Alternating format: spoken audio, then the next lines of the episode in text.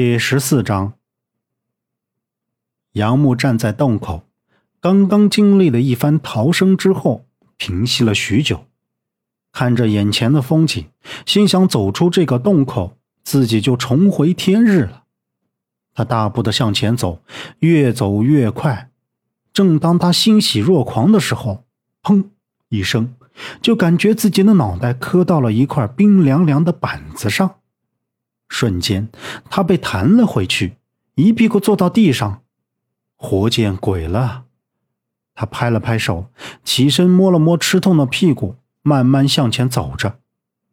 他看着洞口外一草一木，有微风吹拂着的树叶轻轻飘动的样子，不可否认，那是真实的。那身前的是什么？杨木瞪着眼睛，从上到下细细的看着。难道有什么东西挡着，或是远红外线什么的？慢慢把双手向前一点一点的移动着。就在这时，手指似乎是触碰到了什么东西，看不见的东西，冰冷至极的东西。从上到下，从左到右摸了个遍。这是什么东西？是玻璃？如果是玻璃的话，将它打碎就可以了。啪。一双手用力的向前敲了过去，可人家那东西并没有反应，而自己的反应可是大极了。一是气愤自己怎么敲咋就无济于事呢？二是自己疼啊，用力太大，除了疼那还是疼啊。然后杨木坐了下来，望了望洞口外，暂时就别指望出去了，索性闭上眼睛休息一下。想想刚才的冲动，让他迷失了自己。突然的一个机灵，有一种可能证明自己现在的情况，中邪了。嘿嘿嘿，嘿嘿嘿嘿嘿，那个笑声又响起了，声音这么近，他就在身边。杨木猛然睁开眼睛，车子颠簸了一下，可能是压上了减速带。整个身子向前倾斜，握在手里的画也要掉了下去。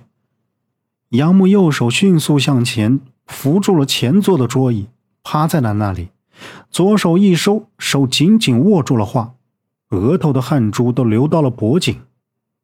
就听孟莎在和周震对着话：“我老家那有好多土特产呢，等我回老家了，一定给你们带些来。”这是孟莎说的话。好啊，好啊，不过益阳确是个好地方啊，我还没有去过那个地方呢。周震笑呵呵的看着后视镜里的孟莎，那可要去玩一玩了。